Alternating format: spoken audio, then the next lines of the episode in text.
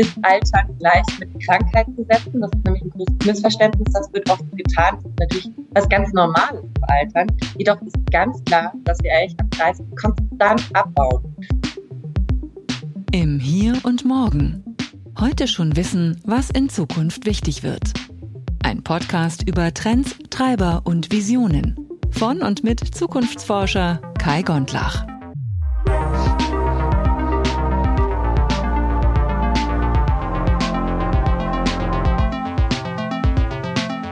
Professor Dr. Florina Speth ist diese Episode zu Gast hier im Hier und Morgen. Sie beginnt gerade die Professur für Digital Health an der Leibniz Fachhochschule in Hannover. Außerdem kennen wir uns aus früheren Tagen, weil wir ja gemeinsame Schnittstellen hatten in der Zukunftsforschung. Insofern wünsche ich dir ganz besonders viel Spaß bei diesem sehr komplexen Thema. Wir haben über tausend Themen gesprochen. Also es fing an mit Gehirnmuskelkater, weil wir einfach so viele Themen haben. Dann ging es weiter mit Altern, mit betrieblicher Gesundheitsförderung, aber auch mit Themen wie Ada Health, Gesundheitsplattform, Verhütung, Gendern und warum das ein Problem in der Medizin ist. Also viel Spaß! Herzlich willkommen im Hier und Morgen. Heute zu Gast bei mir ist Florina Speth und ich freue mich sehr, Florina, dass wir jetzt endlich mal die Zeit gefunden haben, uns zu unterhalten in diesem Format, aber natürlich auch über alles andere. Und ich würde sagen, stell dich doch bitte einmal vor für alle, die dich möglicherweise noch nicht kennen. Hallo Kai, im Hier und heute und morgen und gestern. Daher kennen wir uns ja eigentlich aus dem Gestern und immer schön in die Zukunft gegangen sind wir auch schon damals. Ich freue mich sehr, dass du mich kontaktiert hast für diesen Podcast zu meiner Person. Ich fühle mich A, geehrt, eingeladen worden zu sein, denn ich bewunderte immer sehr, wie du dich mit der Zukunft beschäftigst und wie du da auch voranschreitest.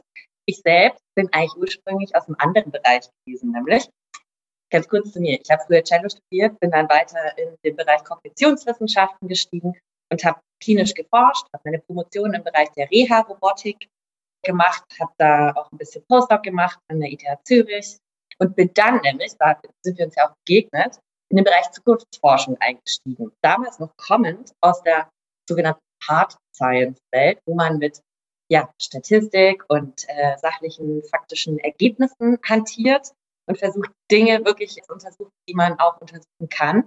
Bei der Zukunft ist er etwas vage. Das war für mich, hat es am Anfang wahnsinnig Gehirnmuskelkater erzeugt.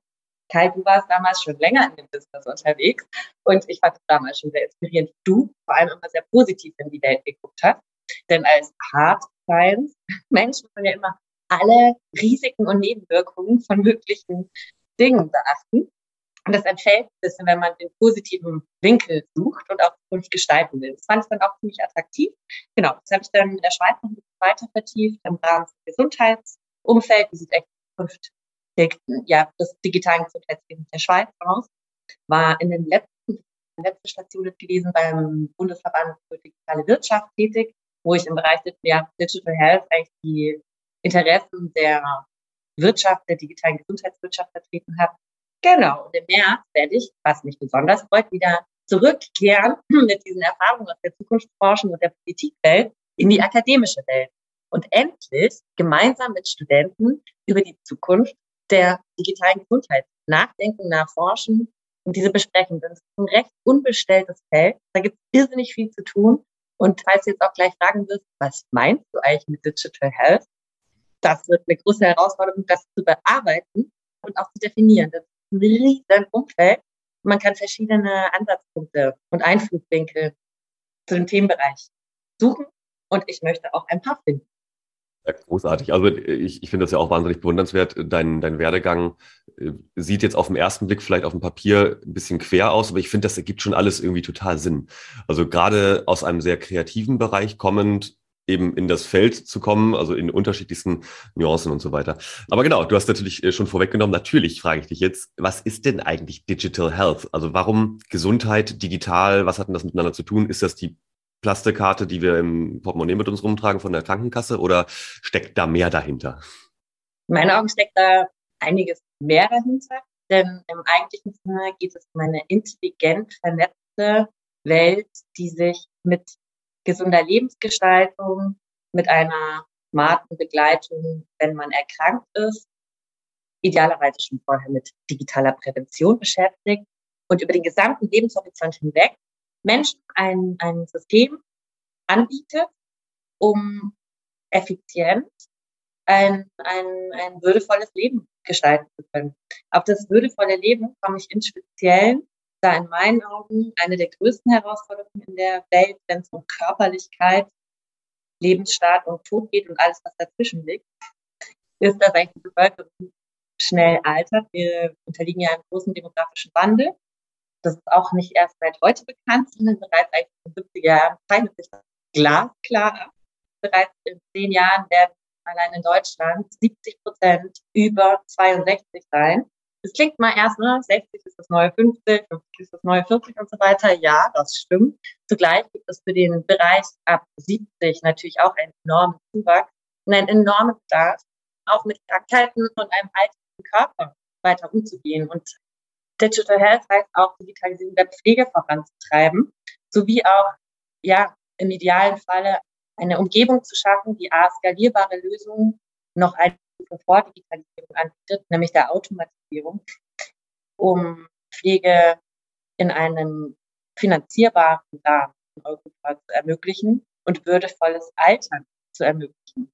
Da kommen wir auf ganz sehr speziellen Bereich, den ich besonders interessant finde in dem Feld, nämlich was heißt eigentlich würdevoll altern? Und ist Altern gleich mit Krankheit zu setzen? Das ist nämlich ein großes Missverständnis. Das wird oft getan. Das ist natürlich was ganz Normales zu altern. Jedoch ist ganz klar, dass wir eigentlich ab 30 konstant abbauen. Und genau dafür gibt es relativ wenig Angebote. Es gibt viele Angebote dafür, wenn wir erkrankt sind. Es gibt ein paar Angebote für spezielle Lebensphasen, die spezifiziert sind. Dazu zählt die Pubertät und äh, auch die Wechseljahre, über die auch keiner reden möchte, die aber vor allem mental auch viele Menschen vor große Herausforderungen stellen. Und dann kommt eine Lebensphase danach, die sich eigentlich mit Gesundheitsgestaltung beschäftigen könnte. Und da wird relativ wenig gemacht. Das zählt nicht wirklich zur Prävention, aber genau in dem Bereich liegt eigentlich der Speck, der sicherstellt, dass man würdevoll altern kann. Da würde ich gerne reinstellen. Ja, erzähl mal gerne mehr. Also ich meine, jeder kennt, vielleicht auch einige von den Zuhörenden sind vielleicht selbst in irgendeinem Alter, wo es wieder spannend wird quasi an der Stelle. Ähm, also älter, keine Ahnung, 50 plus. Und umgekehrt, klar, jeder hat irgendwie Angehörige, die irgendwie in dem Alter sind oder älter. Und wie du beschreibst, ne, also es gibt irgendwie eigentlich nur so ein passives Altwerden gefühlt. Also nach dem Motto so irgendwie, vor allem nach dem Ausscheiden aus dem Arbeitsalltag, aus dem Arbeitsleben, geht es vielen Menschen so, man wartet irgendwie, also gefühlt wirklich, man wartet so, man guckt sich noch die Enkel vielleicht an, wenn man welche hat, ähm, aber dann irgendwann, die nächste Station ist dann eigentlich 15 oder 20 Jahre später, irgendwann Pflegeheim und dann tot. Aber die Zeit dazwischen ist natürlich wahnsinnig, könnte auch wahnsinnig aktiv sein, oder? Also, und, und was, was heißt das denn praktisch für Menschen, wenn du jetzt sagst, würdevolles Altern, wie könnte sowas aussehen? Das reicht von der mitalternden Wohnungsgestaltung bis hin zu sozialem Engagement und äh, Vernetzen sowie Stichwort Aktivierung natürlich auch einer körperlichen Betätigung, die sich nicht darum kreist, wenn schon etwas wehtut, sondern tatsächlich um die Gesundheitserhaltung sich dreht. Es ist ja schon gemeinhin bekannt, dass Bewegung nicht schadet. Jedoch wird es sozusagen im Rahmen von Prävention angeboten, oftmals so ein bisschen unästhetisch dargestellt für einen Bereich, der ab 60 losgeht. Und in meinen Augen ist das der Bereich, wo man eigentlich theoretisch mehr Zeit dafür freischaufeln könnte. Das Arbeitsleben neigt sich, wir reden nicht dem Ende zu, aber es ist vielleicht etwas überschaubarer. Man kann es besser auch mit den Stresslevels, zum Beispiel mit Familie, falls eine vorhanden ist, etc., besser koordinieren. Also es wächst der Rahmen, wo man Zeit dafür hätte. Dennoch ist es nicht so wirklich zumindest in unserer Kultur verankert, dass es da richtig losgeht beim Sport. Ne? Und genau an solchen Punkten könnte man von Ernährung, Sport bis vor allem auch der sozialen Aktivierung einiges Neues anbieten, um eigentlich Prävention neu zu denken, die nicht vor der Geburt nur mit genetischer Optimierung stattfindet, sondern eigentlich mit einer Prävention, seinen Körper möglichst lange zu mögen, glücklich zu altern und sich selbst wertzuschätzen. Das wird so ein bisschen außer Acht gelassen und würde auf dem Gesundheitssystem, welches jetzt vor dieser Herausforderung steht, total viele große Fragen beantworten zu müssen, wie zum Beispiel ein Mangel von Gesundheitskompetenz zu dekompensieren, denn eigentlich, wie gesagt, es ist bekannt, dass wir uns bewegen sollen, aber es wird nicht wirklich gefördert. eigentlich Stichwort digitale Gesundheitskompetenz wäre auch ein Punkt, eigentlich ab jetzt in meinen Augen schon in der Schule zu verankern, mehr über seinen eigenen Körper und die Gestaltungsmöglichkeiten, wie man sich darin gut fühlen kann, zu vermitteln. Und das reicht nicht nur vom Körper, sondern auch das reicht äh, bis in den mentalen Bereich hinein, sollte in meinen Augen auch in betrieblicher Gesundheitsversorgung fortgesetzt werden, sowie auch in allen weiteren Bildungsinstitutionen und für den Bereich, wo all dieses institutionelle Geschehen abnimmt, noch mehr Angebote städtisch, vom Land, vom Bund dargeboten werden. Ja, das ist ja auch so ein bisschen, glaube ich, das Thema. Also, oder, oder anders, ich frage mal offen. Du hast eben schon angedeutet, kulturell bei uns wenig verankert, das Thema eben halt vielleicht Bewegung oder vielleicht auch äh, Gesundheit oder vor allem auch den eigenen Körper irgendwie mehr wahrzunehmen. Erste Frage, ist das ein spezielles deutsches oder zentraleuropäisches Thema? Und unabhängig davon vielleicht aber auch, wie könnte es denn dann wirklich besser gehen? Also hast, hast du da schon ein paar gute Beispiele? Sagen wir mal so, in Europa ist der Bereich der sozialen Aktivierung stark am Wackeln. Das ist, glaube ich, in, in Lateinamerika jetzt kein großes Thema, denn dort gibt es ganz viel Familieneinbindung und dadurch Bewegung und soziale Aktivierung, die mitunter dafür sorgt. Vielleicht ist der Ernährungspunkt nicht so ideal abgebildet wie hier im Supermarkt, wo wir alles Mögliche kaufen können und tun auch. Aber schlussendlich geht es ja um so eine Grundhaltung, eingebunden zu sein, also Inklusion zu erleben, welche einen wiederum aktiviert. Viel einfacher Einzugswinkel als über ein super gesundes Bioprodukt in der Einsamkeit vor einem Fernseher sich gesund zu lassen. Also diesen Punkt, das ist eher ein systemischer Effekt, den wir hier sehen, der in unserer Kultur verankert ist, dass das noch nicht so etabliert ist und verschiedene Kulturen können damit verschiedenartig umgehen. In meinen Augen könnte innerhalb von Europa viel über den Punkt soziale Aktivierung erreichen, um eine Prävention der Gesundheitsgestaltung nebst digitaler Gesundheitskompetenzvermittlung aufzubauen, uns langfristig in diesem bereits angesprochenen Silver Society Thema gut aufstellen können. Genau. Und dann, ja, dann nimm uns mal mit in dieses digitale Thema. Also jetzt haben wir so ein bisschen das Problem auch umrissen, äh, ganz grob zumindest. Und ich meine, es ist ja tatsächlich, glaube ich, halt einfach wirklich eins, eins was man sehr gut spüren kann. Ne? Aber genau, Digital Health. Ich meine, wir hatten hier im Podcast natürlich auch schon so ein paar Mal die Themen, die in die Richtung gehen. Aber äh, insbesondere bei dir jetzt, auch in Zukunft in Hannover, äh, wo siehst du denn den Schwerpunkt? Wo, wo sind auch vielleicht erste Schritte, die besonders interessant sind? Und dann aber auch ganz praktisch, was heißt denn das dann wirklich für mich als Anwender oder Anwenderin? Ganz konkret lege ich in Hannover den Schwerpunkt auf Digitalisierung der Pflege, Digitalisierung und Automatisierung der Pflege. Denn das ist ein technologisch maximal unterentwickeltes Umfeld. Und es gibt ganz viele sehr offensichtlich bereits vorhandene technologische Lösungen, die diesen Bereich besser aufstellen könnten. Mal jetzt mal ein Beispiel durchdekliniere. Ein bekanntes Thema in einem Pflegeheim ist das Problem des Waschens. Gut, wir haben für Autos haben wir Waschanlagen. Das ist eine skalierbare Lösung. Für Pflegeheime müssen meistens zwei Pflegerinnen und Pfleger, Mensch, der das gar nicht möglicherweise möchte, in eine Dusche gehievt werden. Das kostet mindestens 30 Minuten Zeit und ist körperlich für alle Seiten anstrengend und sehr teuer und fühlt sich möglicherweise auch gar nicht so angenehm an, das mal plastisch abzubilden, für keinen. Würde. Genau. Und würde man jetzt einen schicken, ja, ich rede nicht von einem hässlichen Waschtunnel wie vor Ort, sondern von einer fahrbaren Dusche mit einem wasserdurchlässigen Rollstuhl, durch den man hindurchfahren kann mit angenehmem Licht, guter Temperatur, jemanden in einen Waschtunnel schicken, wäre der Nachzeit auch für eine körperliche Zuwendung wie einer kurzen Massage oder ähnliches, weil viele immer sagen, wenn das wegfallen würde, der körperliche Kontakt ist vielleicht auch nicht schön. Aber das kann man auf einer anderen Ebene wiederum dann anbieten. Ich denke, das Waschen wäre mit so einfachen, skalierbaren Waschanlagen als eine Möglichkeit in der Automatisierung super umsetzbar. Um ein weiteres Beispiel zu nennen, ganz klassisch ist auch gerade der Fokus bei vielen mitalternden Wohnungen und auch Pflegeheimen auf sogenannter Sturzprävention. Ältere Menschen mit, äh, ja, von nach einem Schlaganfall bis Parkinson oder einfach nur älter fallen gern. Wir kennen dieses Beispiel, wenn jemand gefallen ist, dann kommt er ins Krankenhaus, kommt nicht mehr raus. Jeder hat auch Angst davor und diese Angst macht das sogar noch stärker. So, da gibt es verschiedene Angebote. Man kann mit Kamera überwachen, wie jemand fällt und dann kommen. Es gibt einen Knopf, den man dann nicht mehr drücken kann, wenn man gefallen ist, in meinen Augen. Und es gibt sensorische Fußböden, die erfassen, wie sich das Gangmuster verändert, die alles Lösungen, die in meinen Augen voll an der Sache vorbeigehen. Wir haben jedoch im Auto beispielsweise einen Airbag.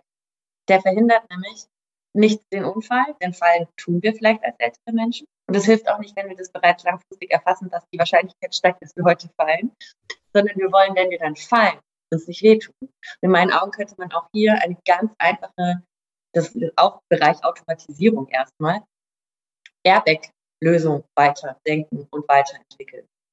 Um jetzt mal zwei Beispiele zu nennen, wo ein Transfer sehr einfach aus der Automobilindustrie in die Pflege übersetzt werden könnte. Gerne fahre ich fort bei der Digitalisierung, da gibt es noch weitere Beispiele. Ja, unbedingt. Aber äh, finde ich total gut, die, die Vergleiche mit der Automobilindustrie, weil gerade so, ne, äh, ich tue mich zwar schwer mit dem Begriff, aber so als Deutscher hat man es halt so echt so ne, immer drin. Analogien mit Auto sind immer echt einfach, äh, finde ich total gut. Und äh, da haben wir ja auch vor ein paar Jahren zusammen auch schon drüber nachsiniert. Also die ganzen Roboterlösungen, die auf den ersten Blick halt auch nicht so nicht so sexy wirken auf viele Menschen, aber halt einfach wirklich ja, zielführend sind. Und finde ich ganz wichtig, was du gesagt hast, immer zu unterstreichen, dass es hier nicht um eine Dehumanisierung geht, sondern im Gegenteil. Ne? Also es geht darum, den Fachkräftemangel irgendwo auszugleichen. Das betrifft ja, wie wir aktuell mal wieder sehen, sämtliche Bereiche von Pflege und die mal zu kompensieren durch ja, Automatisierung. Aber genau, gern auch noch ein paar digitale Beispiele. Wie, wie kann denn das aussehen? Also insbesondere natürlich bei der Person, die potenziell gefährdet ist oder Angehörigen. Hm. Ich möchte an dieser Seite nochmal ein neu aufgeschnapptes Wort, das ich selber im Deutschlandfunk vor einer Woche gehört habe, platzieren. Wir reden ja vom gesamten Bereich, den ich jetzt gerade beschrieben habe, von sogenannter Geriatronik. Mhm, okay, ah, ist mir auch neu, super. Super Wort dafür auch. Genau. Und in meinen Augen umfasst das auch von der Automatisierung bis in die digitalen Lösungen viele technische Ansätze, den Bedarf realistisch und menschenzentriert abbilden können.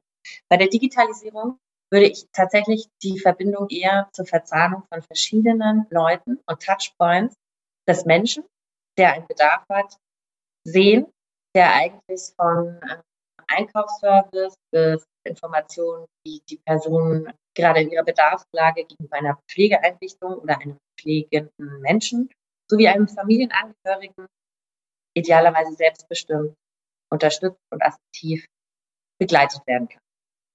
Wir haben natürlich alle von digitalen Assistenten gehört. Und da gibt es verschiedene Varianten, die in der Zukunftsforschung schon seit zehn Jahren herumkursieren. So gut funktioniert das alles ganz praktisch und plastisch gesehen noch nicht. Und das Interface ist für Menschen der Generation, die jetzt gerade alt ist, vielleicht noch nicht geeignet. Jedoch in 10, 15 Jahren läuft das bestimmt schon bedeutend besser. Menschen sind an diese neuen Interfaces gewöhnt, vor allem an Voice-Interfaces, die sehr nützlich sein können, solange man noch gut sprechen kann. PS, wichtiger Punkt.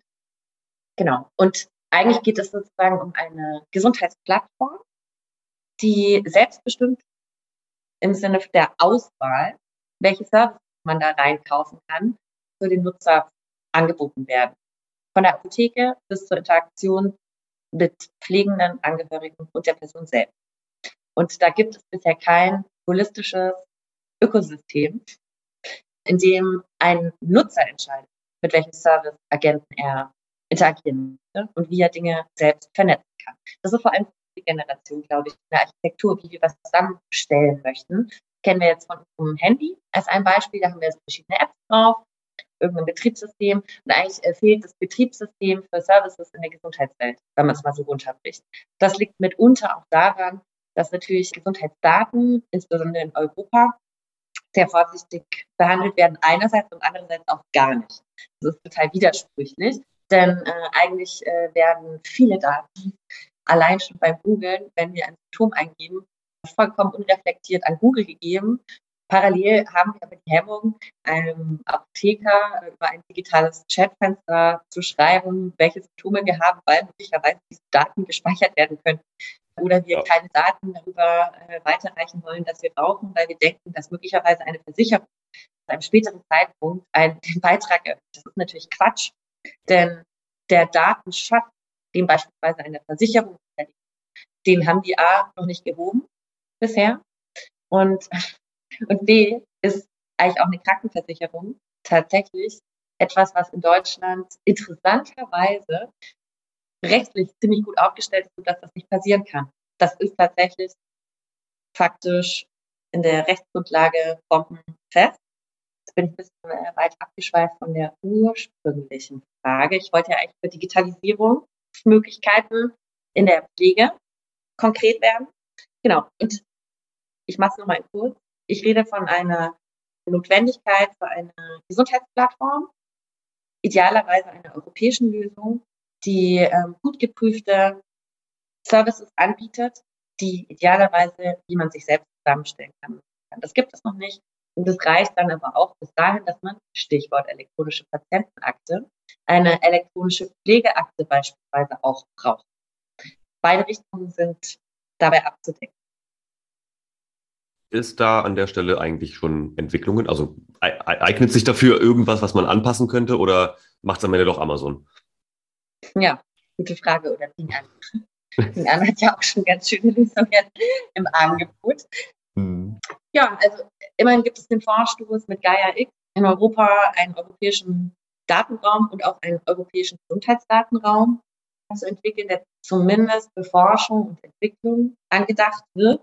Das ist jedoch immer noch keine von mir gerade angesprochene Gesundheitsplattform. Derzeit herrscht auf dem deutschen Markt ein Wettbewerb um das Anbieten von Gesundheitsplattformen, der sich vor allem durch Kliniken und Klinikgruppen getrieben fühlt.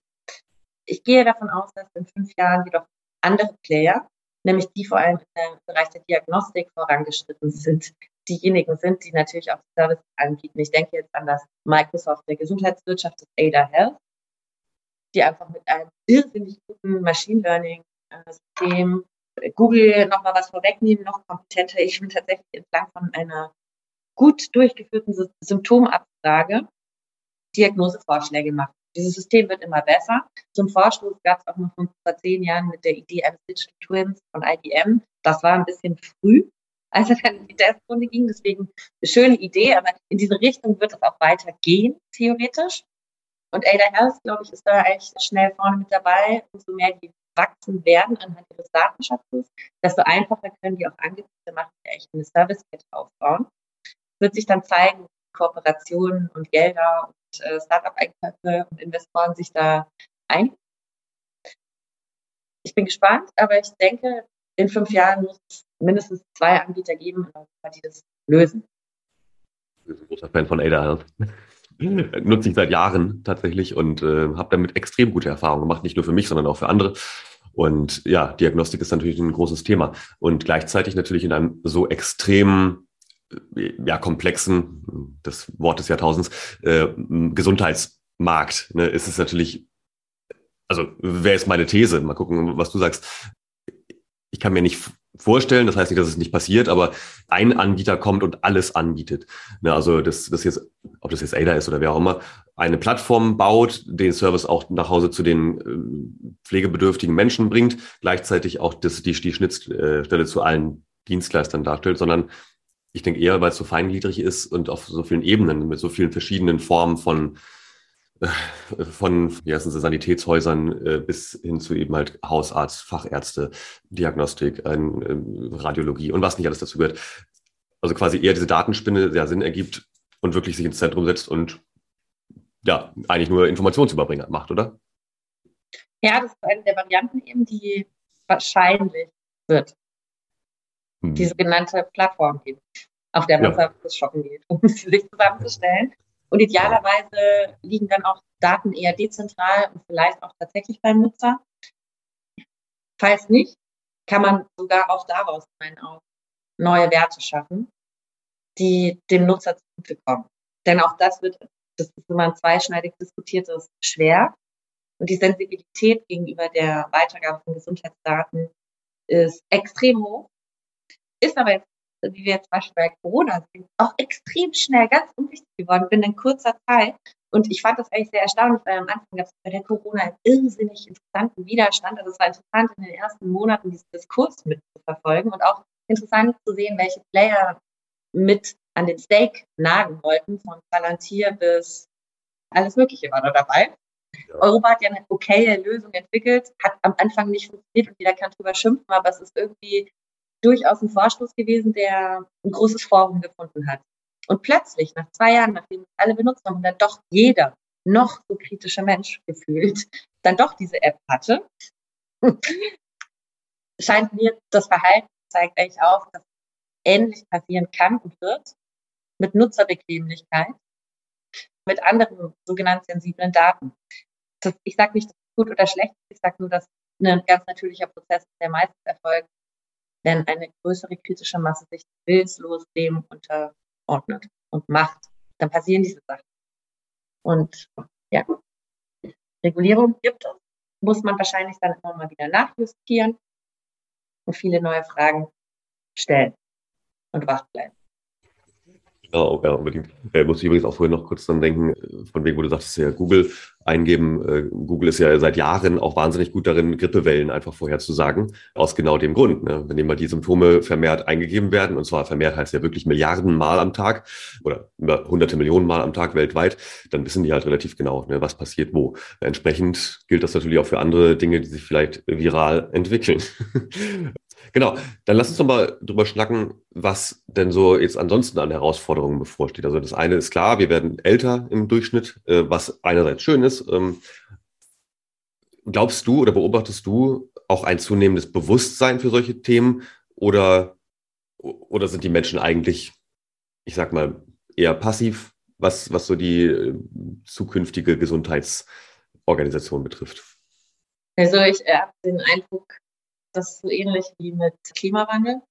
Das ist so eine klassische Sache, der, an der man gut vorbeischaut, weil es eine langfristige Sache ist, die aber glasklar ist und total große Veränderungen mit sich bringt und Gesellschaft sehr träge, auch wiederum sehr träge auf solche Prozesse reagiert. Nichtsdestotrotz wird jeder Einzelne von uns genau damit konfrontiert werden. Und nichtsdestotrotz sollten sich Menschen darum kümmern, die das irgendwie ernst nehmen ich sehe das eigentlich in dem Feld der Personen, die die Gesundheitsversorgung derzeit gestalten, schon natürlich als lange bekanntes Thema. Es ist vielleicht gesellschaftlich nicht so en vogue, aber das heißt nicht, dass sich darum niemand gerade kümmert. Ja, aber das ist ein menschliches Phänomen eben, sich diesen Sachen nicht gerne anzubequemen, die in weiterer Zukunft liegen. Wenngleich sie genau dafür sorgen könnten, eigentlich eine Orientierung innerlich auch zu stiften das ist natürlich das Thema, eine positive Orientierung zu stiften, sich nicht gestalten zu lassen, sondern einen Weg mitzubauen, den man eigentlich selber sehen möchte. Da ginge mehr, ich sehe auch, dass viele andere Herausforderungen auf dieser Welt groß sind, wie beispielsweise der Klimawandel. Oder jetzt nochmal genauer aufs Gesundheitsthema geguckt, wo ich das Gefühl habe, wo eigentlich gerade was ganz Interessantes passiert, was ich seit Jahren erwarte und nicht gesehen habe, ist der Diskurs, ähm, wurde so leise in den 80ern begonnen, genderspezifisch Medizin erstmal aufzuschütteln. Denn eigentlich wurden eigentlich zum Schutze der Frau alle Studien erstmal mit Männern durchgeführt, alle klinische Studien mit Pharma, mit Medikamenten. Schlussendlich stellte sich heraus über verschiedene klinische Studien, dass Frauen natürlich auf einige Medikamente anders reagieren, andere Dosierung brauchen als Männer. Logisch. Also wir haben ja auch ganz unterschiedliche Körper. Genau. Und das äh, etabliert sich allmählich in Europa, da auch genauer hinzugucken und nicht nur die Unterteilung zwischen Mann und Frau, sondern auch zwischen Kind und älteren Menschen durchzudeklinieren. Ich bin total müde von der sogenannten Precision Medicine, der, der personalisierten Medizin, die davon ausgeht, dass man mit seinem ähm, genetischen Prädispositionen ein perfekt geschnittenes Medikament bekommen kann, halte ich für vorgegriffen und für nicht finanzierbar. Ich halte es für viel wichtiger, eigentlich alles, was derzeit auf sogenannter klinischer Evidenz ruht und die Daten immer weiter benutzt werden, Rückreferenzen erzeugen und dadurch ein Error, also eine Fehlervergrößerung erzeugen in der Zukunft, wenn das nicht nochmal untersucht wird und spezifiziert wird in diesen vier Gruppen, die ich gerade genannt habe. Denn auf der Datenwissenschaft entsteht, wird ganz neue und sehr wertvolle Erkenntnisse für die zukünftigen Weiterentwicklung von medizinischen Behandlungen beherbergen und verhindert, dass vieles falsch wird. Wir reden jetzt auch nicht nur, gut, diese ganze Identity-Diversity-Diskussion eine Riesendiskussion, die auch bei Medikamenten einen großen Stellenwert hat. Natürlich auch. Ne? Also ich fange aber tatsächlich immer gerne bei der aller einfachsten Unterscheidung jetzt an, wenn es um personalisierte Medizin geht. Mann, Frau, Kind, alt. Das reicht schon mal für den ersten Start. Und alle weiteren Feinjustierungen, aus welchen Räumen der Körper stammt auf dieser Welt, müssen auch mit beachtet werden und müssen auch untersucht werden. Von der Priorisierung kann ich als Nichtmedizinerin nicht beurteilen, inwieweit die Unterschiede noch größer sind als zwischen diesen vier Gruppen, die ich benenne. Jedoch ist ein großes Thema, das bearbeitet werden muss, wenn man Big Data dann auch weiter, was gerade passiert. Also heißt nochmal runtergebrochen, aktuell sind sehr, sehr viele Medikamente im Umlauf, inklusive auch nicht verschreibungspflichtiger, die im Grunde nicht, also im, wahrscheinlich habe ich noch relativ viel Glück, so als mittelalter Mann, weil mit hoher Wahrscheinlichkeit die Testgruppe in klinischen Studien ich war. also vergleichbar, äh, sowohl Alter als auch Geschlecht. Aber für alle, die jetzt nicht mittelalte Männer sind, ist die Wahrscheinlichkeit ganz gut, dass das Medikament nicht an ihnen getestet wurde. Das heißt, die Nebenwirkungenliste, die natürlich auch ergänzt wird mit der Zeit, die trifft wahrscheinlich eher nicht mittelalte Männer. Ja, und genau. äh, möglicherweise auch ungewünschte langfristige Nebenwirkungen folgen. Ja. Ja, genau. Und also es geht auch gleich weiter in der Diagnostik. Ne? Also wenn, wenn man jetzt guckt, was gerade so Machine Learning-Anwendungen sind, die boomen in dem Bereich Medizintechnik, ist vor allem X-Ray und alles, was mit X-Ray zu tun hat, ja, wird auch meistens aus den Ländern mit einer ja, sehr homogenen Patientengruppe als Baseline äh, benutzt und erzeugt. Und es gibt verschiedene Körperbau, es gibt verschiedene Größen. Denken wir an Asiaten sind meist etwas zierlicher und kleiner. Das ist ein sehr plakatives Beispiel, das ich dafür wähle. Aber es gibt natürlich Unterschiede, auch im Knochenbau und in der Dichte von Knochen, von allen möglichen Aspekten, die zu Fehlern führen werden, wenn man Machine Learning basiert Radiologie betreibt und keine heterogenen Gruppen sauber untersucht und klassifiziert hat. Solche Faktoren spielen in der Zukunft ab jetzt eine große Rolle, zu, ja, in Gruppen zu clustern und besser zu untersuchen. Heißt aber, und da, damit kommen wir so ein bisschen noch, noch in die, in die Utopie-Dystopie-Geschichte, für die Zukunft, wenn, wenn jetzt diese Lösungen, die du andeutest und die ihr dann auch erforscht zunehmend, wenn die auf die Straße kommen, sage ich mal ganz praktisch, dann sind wir doch eigentlich auf einem ganz guten Weg, oder? Also ansonsten, man kann natürlich immer sehr lange auch und auch zu Recht das Fundament erstmal, das aktuelle Gesundheitssystem natürlich kritisieren. Auf der anderen Seite mit, mit dem Blick in den Rückspiegel ist es in den letzten 100, 200, 500, 10.000 Jahren schon besser geworden, oder? Durchaus. ja, es ist richtig gut geworden in meinen Augen. Also ich finde, wir haben ein, eine Übersättigung von äh, Angeboten, die nicht wirksam sind, aber ein gutes Gefühl erzeugen, mhm. bis hin zu echt guter Versorgung, wenn man es sich leisten kann. Mit Blick auf andere Länder ist halt der Fall leider nicht der Fall, dass man sich das leisten kann. Insofern ist Global Medicine ist ein anderes Thema, als wenn wir jetzt in Deutschland gucken, in Deutschland und in Europa, die Gesundheitsversorgung, würde ich sagen, sehr gut, wenngleich sie beinhaltet, dass man einiges wissen muss, Zugang zu wirklich den bestmöglichen Varianten zu haben. Da muss man auch ein bisschen über seine Rechte Bescheid wissen, zum Beispiel der Möglichkeit, Zweitmeinung einzuholen, etc. pp. Also umso mehr man weiß, desto besser kommt man an die Qualität des Gesundheitswesens, auch in Deutschland. Deswegen habe ich auch bereits am Anfang einmal das Thema digitale Gesundheitskompetenz angesprochen. Meine Augen sehr wichtig, weil es ist so das, womit wir leben. Das ist so ähnlich wie wir sollten auch besser über die Welt da draußen, Biologie Bescheid wissen, bereits in der Schule ein, ein Grundverständnis über den eigenen Körper und Wechselwirkung mit der Außenwelt herzustellen. Das reicht von der Psyche bis über Sport, bis über Essen, bis über Veränderungen durch Klimafaktoren, die meinen Körper langfristig auch als Herausforderung challengen werden. Digitale Gesundheitskompetenz wo fängt man denn am besten eigentlich damit an, wenn man jetzt sagt, also gerade insbesondere Menschen, die uns jetzt zuhören, wo ist denn ein niedrigschwelliger Einstieg, dass man sich da erstmal einlesen kann? Gibt es sowas? Das ist eine super Frage. In meinen Augen niedrigschwellig. Das ist eine schwer, für mich ganz schwer zu Frage. Ich würde sagen, der niedrigschwelligste der Arzt der Zeit dem man enthemmt Fragen stellen sollte, um dann spezifischer vielleicht Empfehlungen zu bekommen. Ah, Moment, aber wir hatten, nein, stopp, wir hatten ein super Beispiel. Ada Health als ein Beispiel. Ja, man hat was und du dekliniert mal durch entlang dieser Fragen, die auch das System stellt, was man haben könnte. Die schlagen dann ja drei Diagnosen vor, was man möglicherweise haben könnte und nehmen schon mal diese Angst raus, die bei Google meistens passiert. Man hat ganz sich sofort, egal was man eigentlich schnell mal Krebs haben kann. Ja, genau. ja. ähm, genau. So, die zeigen Wahrscheinlichkeitsmustern an, machen drei Diagnosevorschläge, auch ohne Sicherheit und empfehlen einem, falls irgendwas auffällig ist, vielleicht doch zum Arzt zu gehen, wenn es seltsam ist. Schon allein bei der Beobachtung hat man eine eigene andere Art, sich zu beobachten, also eine Qualität von Schmerz zu beschreiben, eine Qualität von Wohlgefühl zu beschreiben. Mehrere Aspekte dessen führen eins einer Gesundheitsbewusstsein.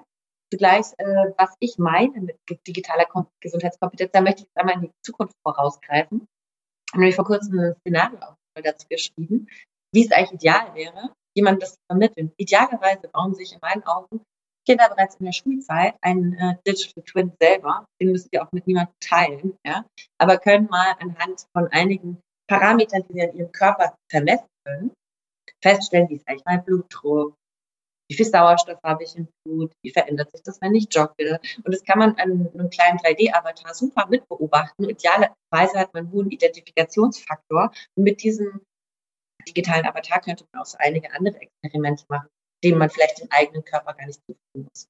Da gibt es reichlich Möglichkeiten von was ist was Applikationen über meinen Körper weiterzubringen.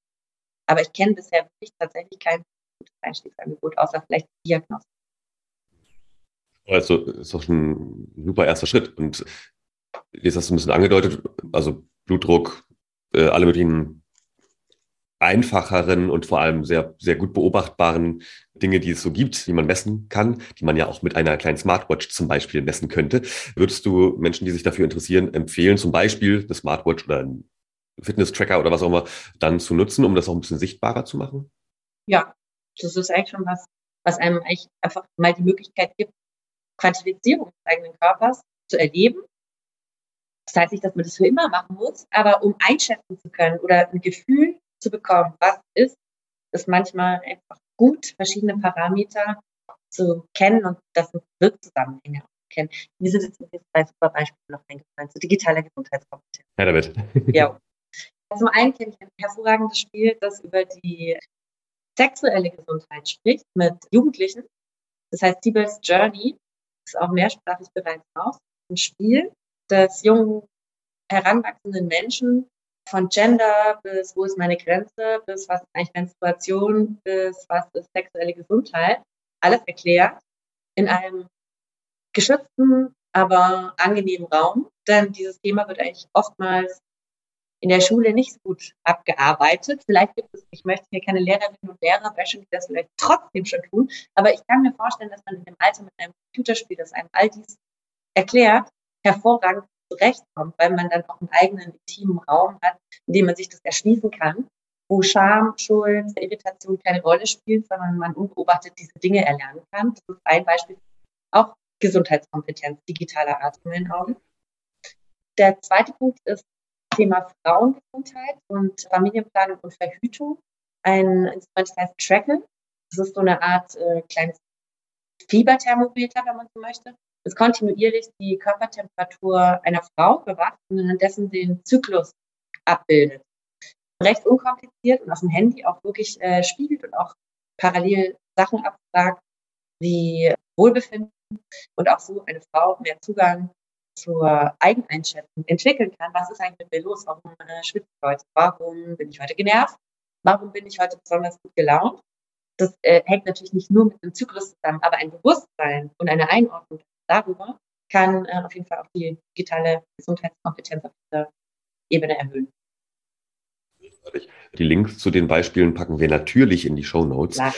Selbstverständlich. Ja, finde ich großartig. Und äh, kannst du aber trotzdem auch noch mehr aus dem Szenario berichten? Da bin ich natürlich jetzt heiß drauf. Das Szenario, was du geschrieben hast, für in fünf Jahren so ungefähr. Was gibt's noch? Was gibt's noch? In diesem Szenario wird tatsächlich eine Geschichte ausdekliniert, wo ein Kind in der Schule ein Digital Twin baut und das seiner Oma vor die mal, also vielleicht kurz. Also. Kurzes Szenario. Was sind denn andere denkbare Szenarien? Also, weil natürlich im Hier und Morgen ist natürlich ganz, ganz wichtig, vielleicht auch mal noch, noch weiter hinaus zu gucken. Ne? Und das machst du ja auch andauernd, und, äh, auch damals mit dieser Studie in 100 Jahren und so weiter. Das ist vielleicht ein bisschen zu weit, aber lass uns noch mal vielleicht ein bisschen so über Vision, Utopie äh, sprechen. Was, was gibt es noch? Wo steuern wir darauf zu? Vielleicht auch, wenn wir alt sind oder in einem, äh, also klassischen Pflegealter, sage ich mal, so Richtung 80 oder so. Was, was kann man sich aber jetzt noch gar nicht vorstellen? Sehe ich vor allem in der Form, mit welchen Menschen wir zusammenleben werden. Hat mitunter mit demografischen Wandel, hat mit Migrationsbewegungen zu tun, hat mit wirtschaftlichen Veränderungen zu tun, die alle in meinen Augen vom Klimawandel vor sich hergetrieben werden müssen und werden. Und natürlich hat das auf uns alle einen großen Faktor. Gerade scheint so für die nächsten zehn Jahre insbesondere Thema Alleinsein ein Thema zu sein und Pflegeheim. Weil Menschen den sozialen Bund der Familie verlassen haben und irgendwie noch keine Lösung außer eine institutionellen Ausblendung des Themas zu bauen. Ich gehe davon aus, dass vor allem da auch Beziehungen kurzlebiger werden, sich auf verschiedene Ebenen aufspalten, Freundschaften oftmals wichtiger werden können als Liebesbeziehungen auf die Länge des Lebens gedacht dass all diese Aspekte zu auch positiven, überraschend besseren Lösungen als die, in denen, denen wir gerade feststecken, so ein bisschen gesellschaftlich, führen werden. Denn sie werden uns erfinderisch machen. Also der Bedarf wird uns erfinderisch machen müssen und es werden sich neue Allianzen bilden, auch gesellschaftlich in kleineren dezentralen Einheiten. Ich nenne sie jetzt mal als ein Beispiel Freundesgruppen. Ja, also in unserer Generation hatten wir immer mal wieder hey, wollen wir dann nicht alle zusammen später ins Haus? Das ist total cool. Ja, das will jetzt noch keiner in der Vereinsmeierei, aber so in der Perspektive kann man sich das ganz gut vorstellen. Und irgendwie sieht dieses Haus in der Beschreibung, die Menschen darüber reden, nie so aus wie ein Pflegeheim. Ne? Und da ist auch keine skalierbare Waschanlage drin. Aber schlussendlich könnte genau so etwas, was nicht lokal gedacht wird äh, vom Standort, wo man sich gerade befindet, sondern eher so in Bubbles von Menschen, mit denen man tatsächlich noch Zeit verbringen möchte, verbunden werden. Idealerweise wird diese Architektur der sozialen Architektur einer Gesellschaft positiv eine Weite verschafft, sowie auch eine Öffnung. Stichwort Alters-WG, das ist das eine, was lustigerweise in der aktuell, also ich sag mal in meiner Elterngeneration, häufig debattiert wird oder auch so vorgeschlagen wird und als ganz toll natürlich angesehen wird, ist eigentlich, finde ich, sozusagen vom Sozialen her, also nicht back to the roots, das klingt irgendwie negativ, aber so ein bisschen die, die Rückbesinnung auf ältere Sachen, nämlich mehr Generationen wohnen. Ja, also wo es halt irgendwie vor ein paar Generationen total normal war, dass natürlich Oma noch zu Hause wohnte und die äh, Enkel eben halt auch schon da sind, teilweise sogar Urenkel. Und das natürlich auch das sehr bereichernd sein kann, aber natürlich auch in einer Welt, wo das als gesellschaftlicher Stellenwert nicht mehr so vorhanden ist, wie du gesagt hast, dann doch eher externalisiert wird. das finde ich ganz interessant. Also quasi diese Alters-WG so gedacht, dass natürlich dann auch mal vielleicht Jüngere da wohnen, das müssen ja nicht die eigenen, also nicht familiär Angehörige sein, ähm, das wäre das eine. Aber dran geblieben in x tausend Jahren oder hunderten Jahren, keine Ahnung, Generationen. Was haben wir denn noch? Und also jetzt auch technologisch, sozial, kulturell. Gibt es vielleicht sogar eine Sterbepille, weil man sagt, wir werden alle ultra alt und äh, eigentlich will niemand mehr 150 werden, sondern irgendwann an, an einem Tag X beschließe ich, wir machen eine schöne Abschiedsfeier und morgen bin ich dann weg. Wäre das auch denkbar? Auf jeden Fall, das ist ja heute auch schon denkbar. Also man kann einen sogenannten Exit, wie beispielsweise in der Schweiz, sich definitiv als Gesellschaft viel größeres Phänomen in der Perspektive vorstellen, auch mit der Einsamkeit immer mehr die Frage des Sinns, warum bin ich denn eigentlich noch hier, wenn ich es mir eh nicht mehr leisten kann, dann erst recht und jetzt bin ich auch krank, wird immer schlimmer. Hängt natürlich auch damit zusammen, dass es kein positives Wendebild gibt. Ich denke, beides wird es geben. Und es gibt vor allem dann bei Beispiel Exit sehr positive, positiven Entscheid zum Loslassen. Also ich glaube, das ist ein neuer gesellschaftlicher Drift, der kommen wird. Denn dieses unendlich weitermachen ist so ein bisschen wie dieser Hyperkapitalismus, unendliche Wachstum und äh, nicht aufhören können. Einfach das nicht aufhören können irgendwas, glaube ich, wird abnehmen. Das wird langweilig. Also ich habe auch das Gefühl, dass die Gesellschaft gerade sich daran langweilt. Und viele beispielsweise auch in der Pandemie eigentlich aufgewacht sind, sich mal wieder mit weniger begnügen zu können, was interessanter wird, wenn man länger hinguckt. Dieser Effekt, den ist man ja in einer reizüberflutenden Welt kaum gewöhnt gewesen. Ich glaube, so ähnlich ist das auch mit dem Leben. Sein, dass keiner will früh sterben. Eine schreckliche ist mir klar. Jedoch meine ich, glaube ich, ist die, dieses Loslassen etwas, was wieder mehr kommen wird.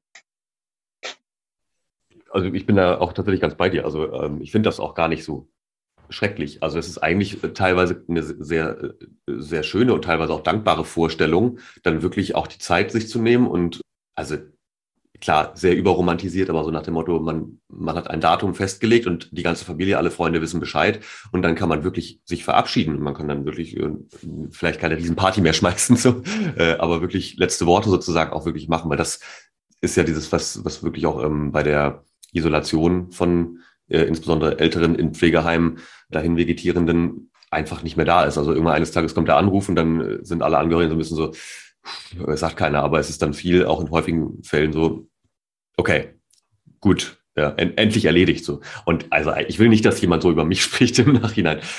Aber gut, wir müssen langsam zum Ende kommen. Genau, ich will einmal zum Ende, Stichwort Ende, Ende des Lebens und was ist nach dem Ende des Lebens. Wir kamen aus einer Zukunftsforschungsumgebung, die ich eher als vom Zukunftsbild hoch neoliberal ähm, gesehen hat. Wir hatten uns damals schon den Kopf zerbrochen, wie man das ein bisschen mhm. äh, auffrischen könnte. Genau, und da gibt es ja immer diese großen Silicon Valley Märchen von der äh, Unendlichkeit des Lebens und lasst uns auf den Mars fliegen und lasst uns einfrieren und so weiter. Ich glaube, äh, das ist outdated. Wir werden darüber nicht mehr sprechen, wenn wir in diesem, in diesem Alter sind. Möglicherweise werden wir anstelle eines digitalen Avatars, der für uns noch weiterlebt, eher gucken, dass wir einen guten digitalen Müllaufräumer hinter uns herkehren haben, damit wir nicht so viel mhm. Platz, Platz Energie verschwenden, weil die Welt oh ja. ein bisschen ressourcenbewusster geworden ist. Also ich möchte jetzt nicht zu ähm, opportunistisch werden, aber ich glaube, wir können schlussendlich besser loslassen. Ich glaube, wir könnten uns theoretisch auch gesellschaftlich etwas wacher und zugewandter positionieren und dafür digitale Potenziale menschenzentriert heben. Fantastisch. Finde ich gut. Also vor allem auch den, den digitalen Aufräumen. Also ein bisschen Wally digital, äh, der dann wirklich aufräumt. Also der, der lässt räumt die Erde auf, äh, immer nach, nach mir, aber finde ich gut. Äh, schönes Bild. Aber hast du noch einen, einen weiteren letzten Schlussgedanken? Weil eine Frage, die ich ganz gerne zum Ende stelle, ist natürlich auch, was kann denn jeder Einzelne von uns tun?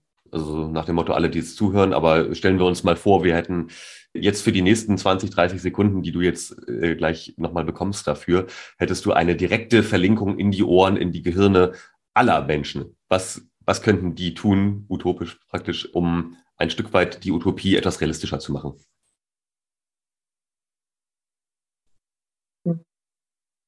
Ja, man male ein Bild, man sich selbst mal so richtig, richtig im Alter sieht kann eine Kraxel äh, wirklich eine kriegelige Zeichnung sein. Und dann meint man mal drumherum, in welchem Raum man ist und was man da eigentlich braucht. Und plötzlich stellt man fest, uh, wenn ich mich nicht bewegen kann, ist vielleicht, wie bei mir zum Beispiel in der Wohnung, der fünfte Stock ohne Aufzug keine Lösung.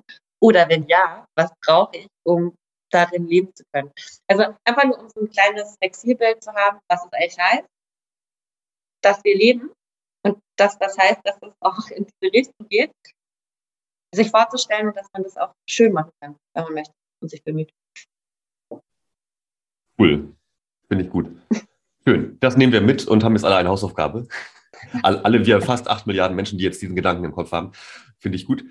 Dann sage ich an der Stelle ganz, ganz lieben Dank, liebe Florina, dass du da warst oder bist, dass es dich gibt, dass du mit mir gesprochen hast, dass du die Zeit genommen hast, ganz viele tolle Gedanken geteilt hast. Wir haben jetzt alle genug um daran zu knabbern. Das ist toll.